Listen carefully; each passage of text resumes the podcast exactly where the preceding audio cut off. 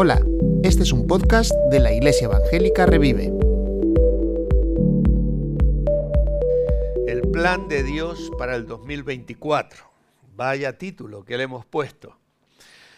Ah, estuvimos no debatiendo demasiado, pero la verdad es que el tema que voy a dar hoy es, es tan sencillo, tan común, está tan trillado que no encontramos un título más sugerente.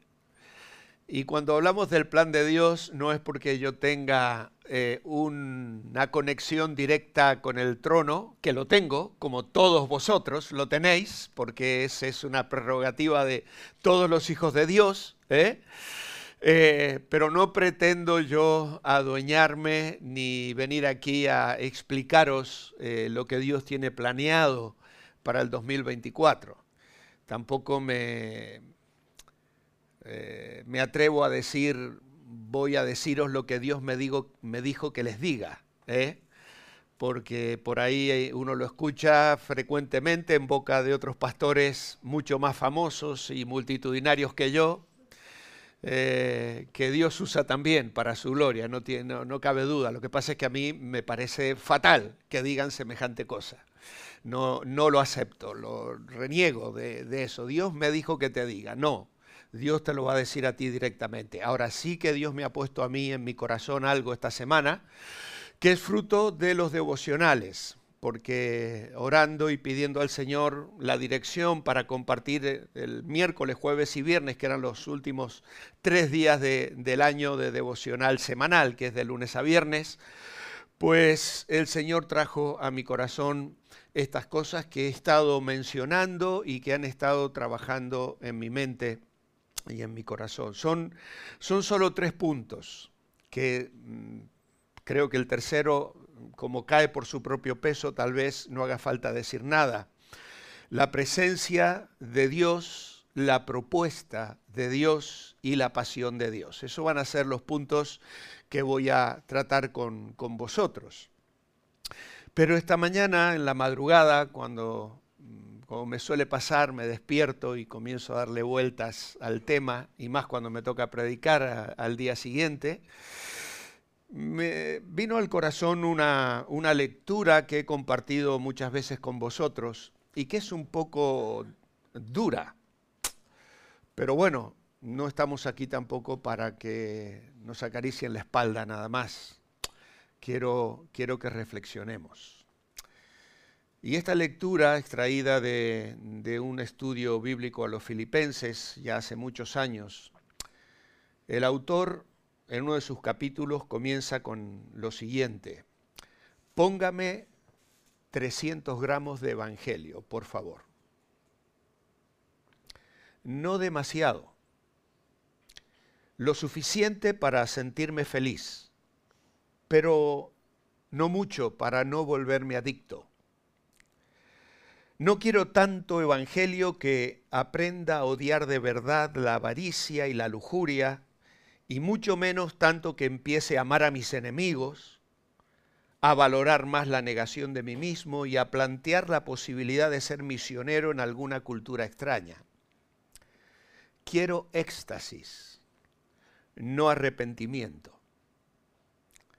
Quiero trascendencia, no transformación. Me gustaría que me apreciasen algunas personas simpáticas que sepan perdonar y tengan la mente abierta, pero no quiero saber nada de amar a los de otras razas, sobre todo si huelen mal. Me gustaría bastante evangelio como para que mi familia se sintiera segura y mis hijos fueran bien educados pero no tanto que me haga dar un giro a mis ambiciones, ni potenciar demasiado mi generosidad. Póngame 300 gramos de Evangelio, por favor. Es dura la lectura, porque me hace pensar me hace pensar si, si yo a veces no tengo esta actitud. Señor, quiero un poquito de ti. pero no demasiado. Hemos cantado emocionados, Emanuel, Dios con nosotros. ¿Y sabéis lo que eso significa?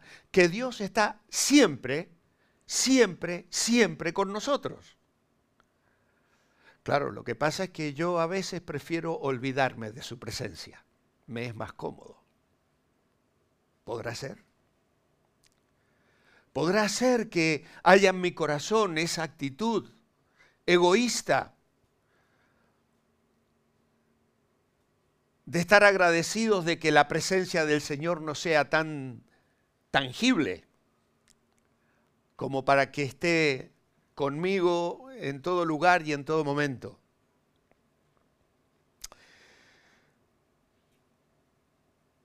¿Cuántos gramos de evangelio hay en nuestras vidas? ¿A cuánto nos hemos comprometido realmente con el Señor? Mi primer punto es el que apareció en pantalla recién, la presencia de Dios. Y surge de Lucas capítulo 1. Claro, estábamos en devocionales navideños y de final de año y todas estas cosas. Y dice el versículo 28 de Lucas que entrando el ángel de donde ella estaba, dijo, salve, muy favorecida, el Señor es contigo. El Señor es contigo, bendita tú entre las mujeres. Mas cuando ella cuando le vio, se turbó por sus palabras y pensaba qué salutación sería esta. Entonces el ángel le dijo, María, no temas, porque has hallado gracia delante de Dios.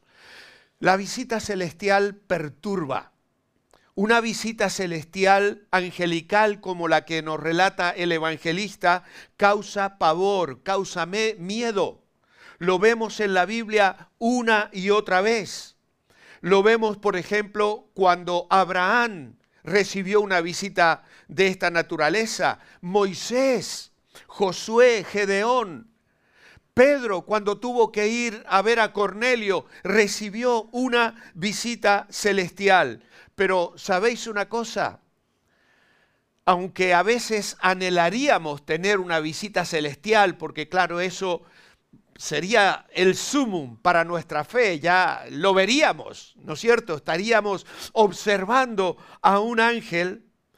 Generalmente las instrucciones angélicas no sonaron nada buenas para los que recibieron esa visita angelical. Por eso se, se, se turbaron, por eso se asustaron. Pedro dijo, Señor, no, ¿cómo voy a ir a la casa de un gentil? Moisés tembló, Gedeón se postró y, y, Josué antes de entrar en la tierra prometida también tuvo que quitarse las sandalias de sus pies. Estaba delante del general victorioso, de Jehová de los ejércitos. Y María también se turba. Y el Señor le dice, no temas. Generalmente las visitas angelicales van acompañadas de esa frase, no temas.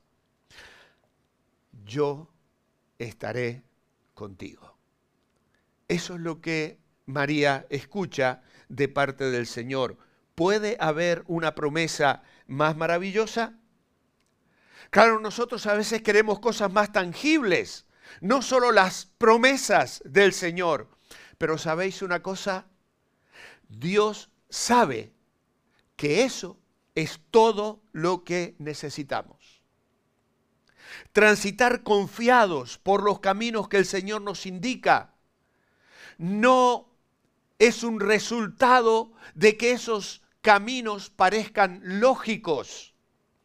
A veces hasta nos parecen una tontería como le decían, por ejemplo, aquel misionero que iba a los Aucas y, que de su iglesia le decían, ¿cómo después de una carrera, de una universidad, luego de haber hecho tantos estudios, vas a ir a perder tu vida en medio de la selva amazónica para ganar a unas personas incivilizadas? Pero aquel hombre, Ginelio, tenía el llamado de Dios. Dios le estaba llamando a seguirle. Y aunque a veces el camino que el Señor parece marcarnos no pueda parecer demasiado lógico, lo bueno es que sabemos que el que traza esos caminos los conoce bien. Él sabe lo que es bueno para nosotros. Y eso debería ser una convicción inamovible de nuestros corazones. Dios sabe lo que es bueno para nosotros.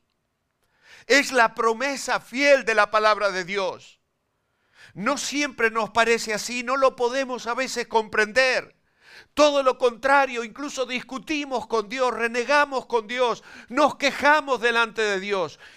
Y no digo que no debamos hacerlo, porque la palabra de Dios nos enseña a abrir nuestros corazones y derramar nuestros sentimientos delante del Señor pero siempre haciéndolo en fe, sabiendo que Él es nuestro Padre, confiando en que Él traza buenos caminos para nosotros, que tiene planes mucho más altos de lo que nosotros podemos comprender, como afirma el profeta en las Escrituras. Aunque las condiciones que debamos enfrentar sean durísimas, no debemos dejar de confiar en la bondad de Dios. No debemos dejar de confiar en la bondad de Dios. Lo hemos cantado. Su fidelidad sigue persiguiéndome, acompañándome, viene detrás de mí. Sigue a mi lado. Dios es bueno, Dios es fiel. Y si no, mirad lo que sucede con los discípulos allí en la tempestad, en el Evangelio de Marcos, capítulo 4, eh, versículos 35, dice la.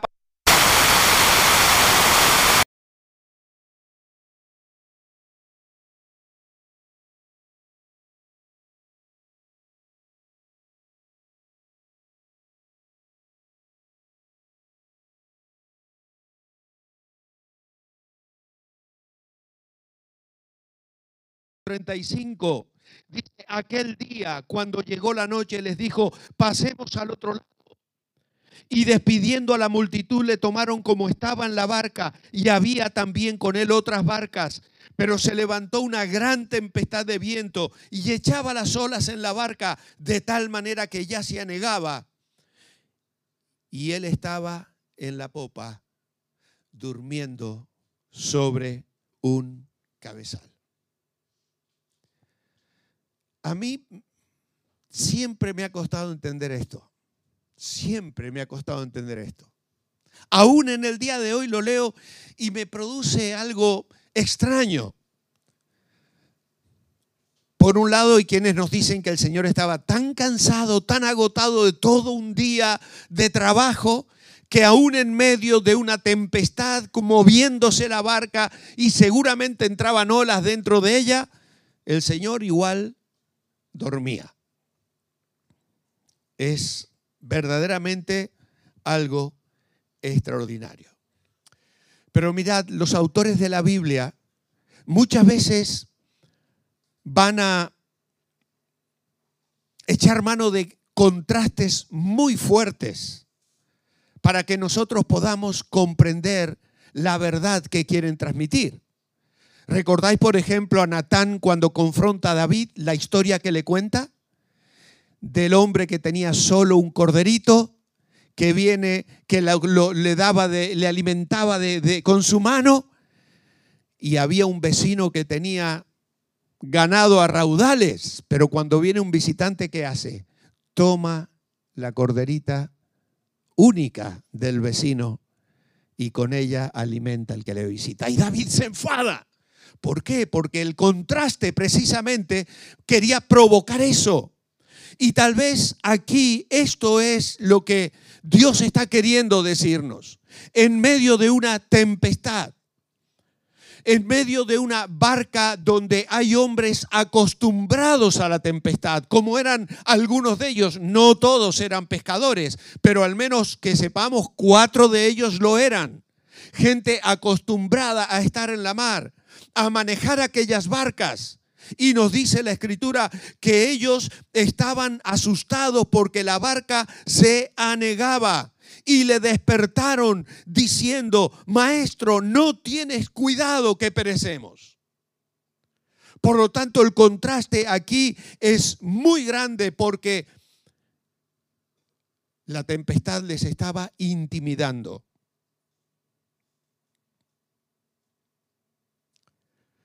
Pero había un propósito divino en lo que estaba sucediendo allí. Y parte del trato de Dios para nuestra formación, parte del trato de Dios con mi vida, con tu vida, con la vida de cada uno de sus hijos, es quebrantarnos en aquellas facetas de la vida en las que nos sentimos competentes. Ah, yo me siento seguro. Yo lo he vivido como pastor y muchos de vosotros lo vivisteis conmigo. Sentirme seguro, yo me siento seguro en donde estoy. De aquí nadie me va a tocar, nadie me va a mover. Yo manejo este tema y lo manejo tan bien, tengo todo bajo control. Pero es precisamente en nuestras seguridades donde necesitamos que nos acudan esas estructuras que nos brindan confianza. ¿Para qué? Para que aprendamos a descansar en el Dios en el que confiamos o que decimos confiar. Para que aprendamos a mirarle a Él a Él hemos decidido seguirle. Y el Señor debe mostrarnos en ocasiones que aún aquello que me brinda seguridad no me resulta útil. Le necesito a Él. ¿Por qué las palabras del ángel a María, el Señor es contigo, le, resultaron útiles? Tuvieron un significado extraordinario para ella. ¿Sabéis por qué? Porque María conocía al Señor. Ella conocía al Señor. Por eso para ella era significante que el ángel le dijera, el Señor es contigo. Si ella no tuviese conocimiento de Dios, ¿de qué le valía? no le hubiese valido de mucho esa convicción, esa afirmación, esa seguridad. No temas, el Señor es contigo. De ahí la importancia de conocer al Señor. De ahí la importancia de ir a la Biblia día tras día en nuestra vida. De ahí la trascendencia de que nos comprometamos con el Señor y no con 300 gramos de Dios en nuestra vida. Él debe permear cada rincón de nuestra vida. Él quiere un compromiso total de nuestros corazones. La presencia de Dios habrá de ser significativa para nosotros y sus promesas una maravillosa realidad en tanto y en cuanto nosotros le conozcamos. Conozcamos de su amor, conozcamos de su sabiduría. Seamos conscientes de su fidelidad como la hemos cantado esta mañana. De ahí la importancia de congregarnos domingo tras domingo. De ahí la importancia de ir a la palabra de Dios día tras día. De ahí la trascendencia de tener comunión con otros hermanos en la fe y conocer el amor de Dios como ora Pablo a los Efesios cuando dice en el capítulo 3 que podamos conocer con todos los santos el amor de Dios. Es que el amor de Dios se conoce en compañía de otros cristianos cuando hay hermanos que expresan su fe, cuando conozco su testimonio, cuando vienen y me cuentan la forma en que Dios está obrando en sus vidas, alimenta mi fe, afirma mis convicciones y me lleva a gozarme en el Señor y a decir, Señor, gracias por lo que estás haciendo en la vida de mi hermano, hazlo también en mi vida, que pueda yo experimentar también esa bendición. necesitamos conocer al Señor. David se encontraba en el desierto. su hijo le quería matar. Se había levantado contra él con un ejército. Él había tenido que abandonar su palacio, abandonar la ciudad y subir aquella cuesta de los olivos delante de Jerusalén con los pies descalzos y llorando. Pero David conocía al Señor. Y en medio de esa fatiga y de ese dolor y de ese cansancio físico, Él dice, en paz me acostaré. Y asimismo dormiré, porque solo tú, Señor, me haces vivir confiado. Y el contexto en el que el salmista escribe ese Salmo 5 es un contexto de angustia. Porque hermanos, Dios no nos ha prometido librarnos de la angustia. Y yo miro hacia atrás al 2023 y recién Germán en la oración lo mencionaba. Yo estuve a punto de hacer un repaso también en los devocionales, al final lo deseché. Momentos felices.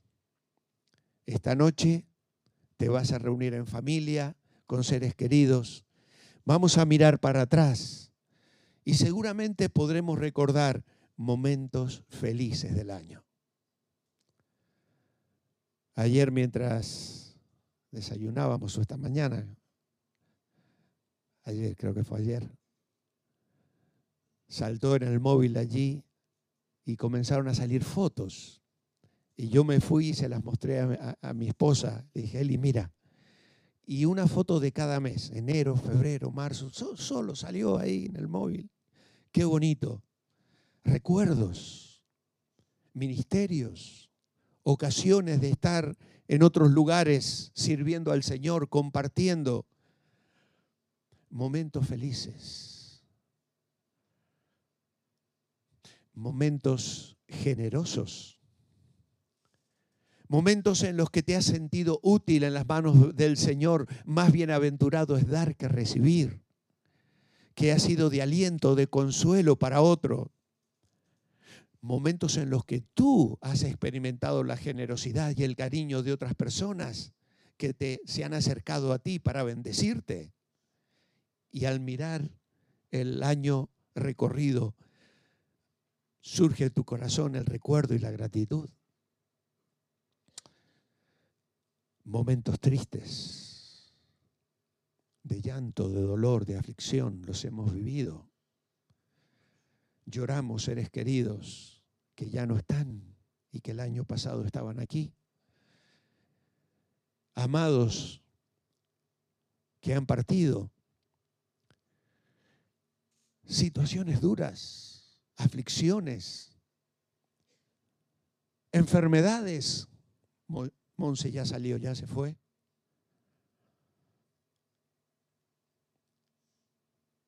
Clamando al Señor, cuántas oraciones hemos elevado en esos momentos de angustia.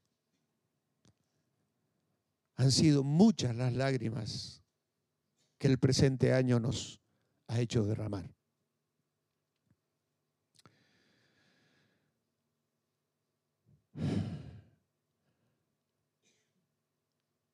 Momentos de gratitud, momentos de adoración,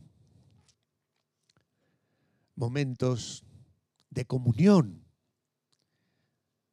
¿Y cuántos más hemos disfrutado domingo tras domingo tras domingo y en tantas otras ocasiones bendiciendo juntos el nombre del Señor aquí? Pero en la madrugada, mientras oraba y pensaba en este mensaje, Venía a mi mente que empezamos el 23 clamando por la guerra de Ucrania, que estaba a punto de cumplir un año. Ahora ya está a punto de cumplir dos. Y ahora no solo estamos clamando por lo que está sucediendo en Ucrania, también estamos orando por Israel, por Gaza, por los creyentes que en ambos países están siendo afectados enormemente y miles y miles y miles de vidas. Cuánta muerte, cuánto dolor, cuánta tristeza.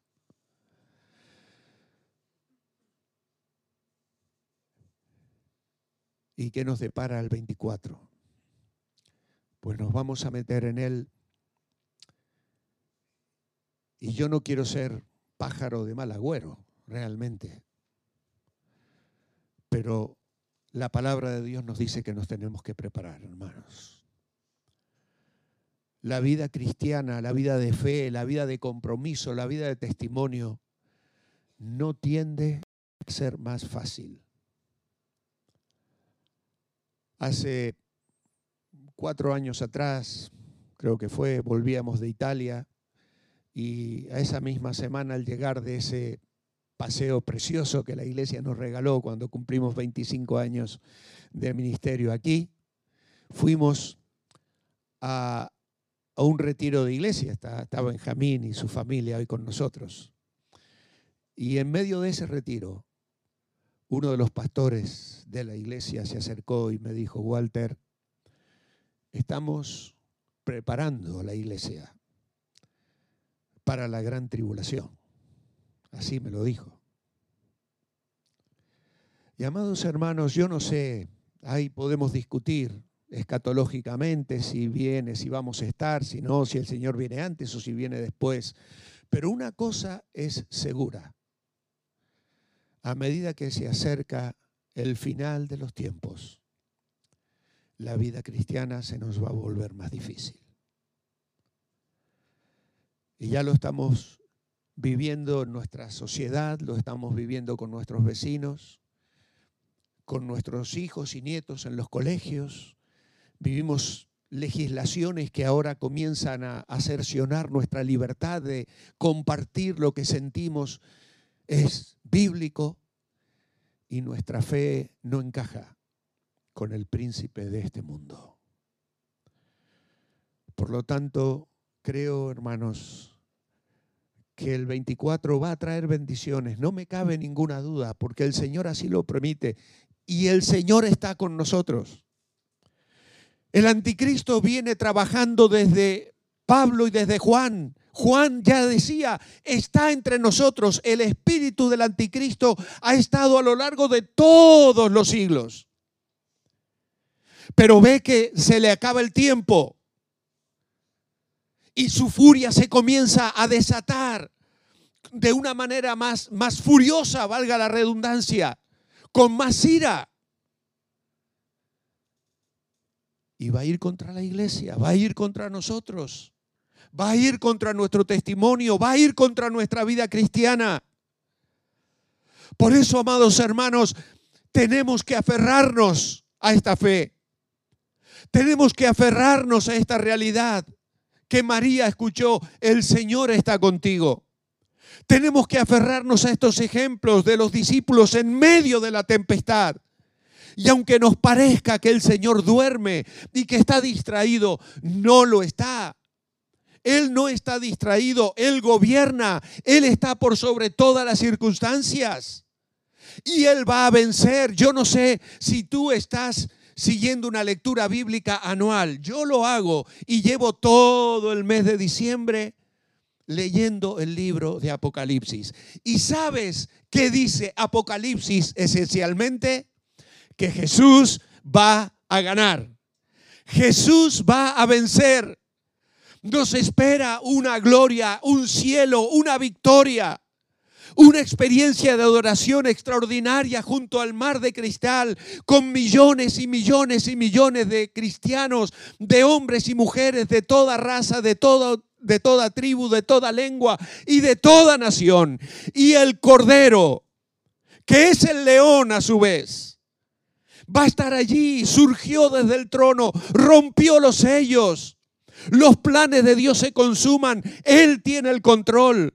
Y os confieso que para este domingo yo estaba estudiando Apocalipsis 5. Quería hablar del trono, del trono, del trono. Sí, porque tenemos un Señor que venció, venció en la cruz del Calvario.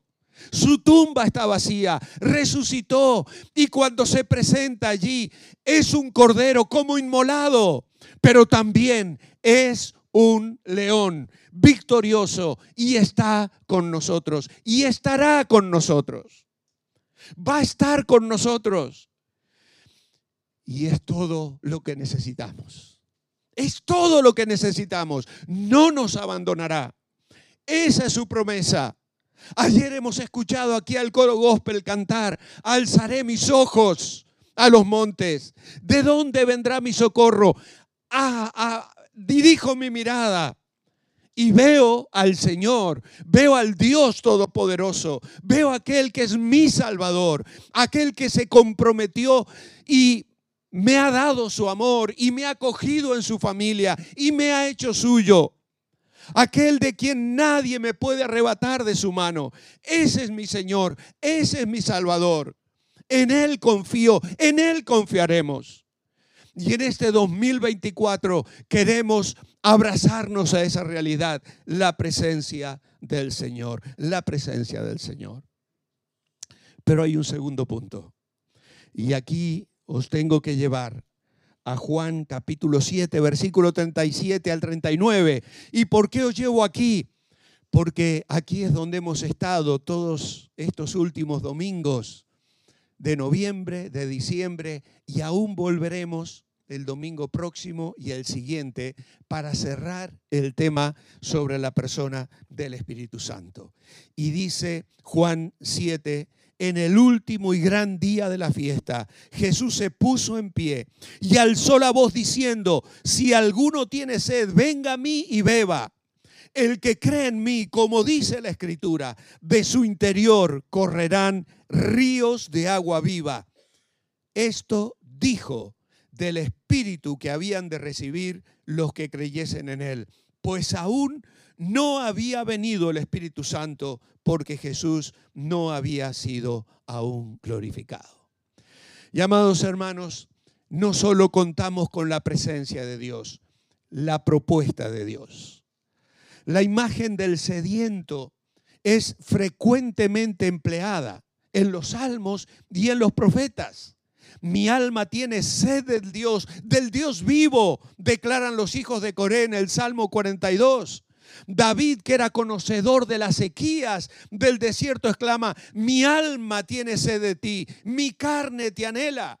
El profeta Isaías señaló que los afligidos y los necesitados buscan el agua, pero no la hay. Su lengua está reseca de sed. Y ante esa imagen desesperante, en Isaías 41, 17, el Señor dice, yo el Señor le responderé. Yo, el Dios de Israel, no los abandonaré. Y en el capítulo 44 proclama la llegada de un tiempo en que el Señor derramaría sobre la tierra sedienta agua sobre la tierra sedienta y torrentes sobre la tierra seca. Derramaré mi espíritu sobre tu posteridad y mi bendición sobre tus descendientes. Ellos brotarán entre la hierba como sauces junto a corrientes de agua, las riberas de las aguas. Isaías capítulo 44, versículos 3 y 4. Qué promesa, qué bendición un espíritu que sacia, que satisface, que llena. Un agua del que debemos de beber, pero que luego se transforma dentro de nosotros en un río. Aquellos que padecen sed son llamados, invitados a venir y a beber, porque ese agua transforma nuestro ser interior. Pero claro, el profeta Jeremías había denunciado al pueblo de Israel que abandonó a Dios. Fuente de aguas vivas, les dice Jeremías en el capítulo 2, 2 versículo 13, me dejaron a mí, fuente de agua viva, y cavaron para sí cisternas rotas, cisternas agrietadas que no retienen el agua. El Señor nos invita a beber del Espíritu. Y es un agua que se ofrece gratuitamente. Y Juan aclara que ese agua que Jesús estaba ofreciendo se refería a la presencia del Espíritu sobre la vida de las personas. Porque cuando bebo de ese agua, hay un extraño milagro. Las aguas se convierten en un río. En un río que fluye en forma permanente y que va a suplir las necesidades de quienes antes tenían que volver una y otra vez a beber agua. Se instala en el corazón del que bebe un estado de sosiego, de bienestar, que no solamente erradica la angustia, el dolor, la aflicción, calmando los deseos más profundos de nuestra alma, sino que trae saciedad y prosperidad a otros. Llamados hermanos, ese es el desafío y esa es la propuesta. Una y otra vez he estado repitiendo cuando me ha tocado hablar sobre el Espíritu Santo que la bendición que tenemos es que ya no tenemos que esperar por Él. Él nos espera. Él nos espera. Él espera nuestro compromiso, Él espera nuestra respuesta.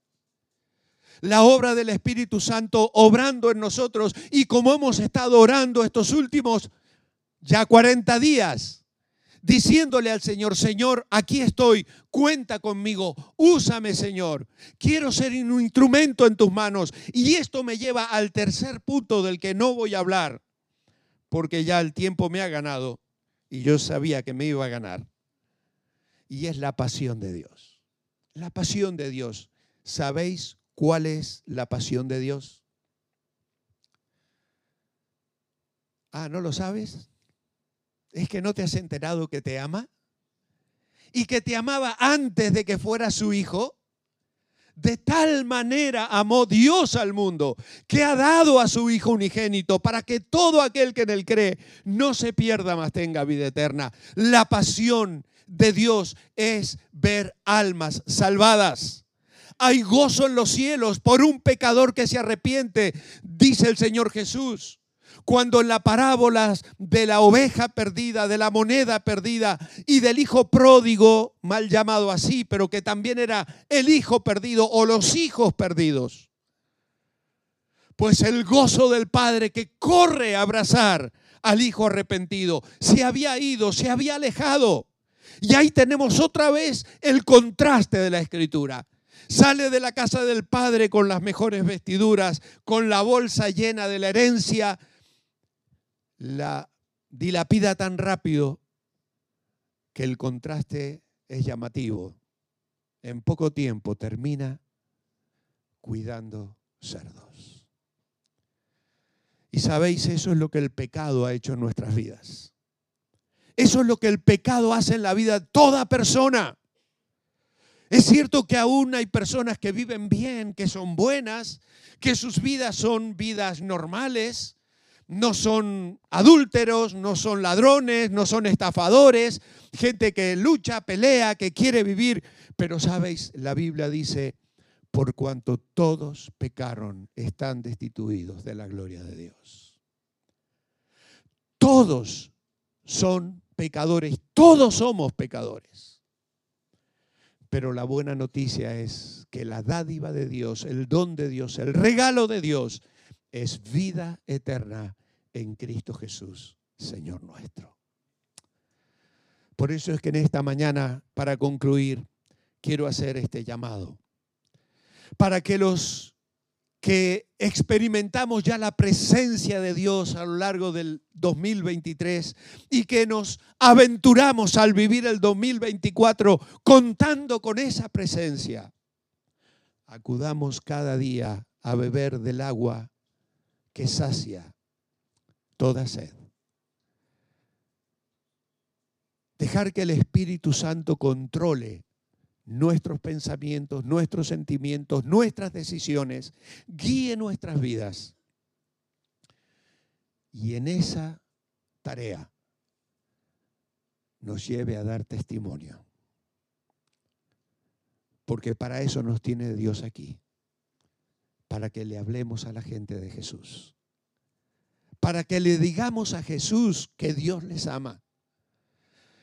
No van a venir los ángeles del cielo a decirlo, lo tenemos que decir nosotros. Somos nosotros los que tenemos que hablar, somos nosotros los que tenemos que trabajar, somos nosotros a los que el Señor dijo, me seréis testigos en Jerusalén, en Judea, en Samaria y hasta lo último de la tierra. Y este 2024 es un año en el que vamos a ser desafiados bajo la guía del Espíritu a dar testimonio, a dar testimonio de Él. Porque si no lo haces, vas a reventar. Sí. Si no lo hago, reviento. Y es la canción que le pedí a Sam, que nos la va a cantar con Alba esta mañana. Va a ser una bendición del Señor escucharla después de todo lo que espero el Señor os haya dicho y en lo que el Señor me ha dicho a mí en esta hora.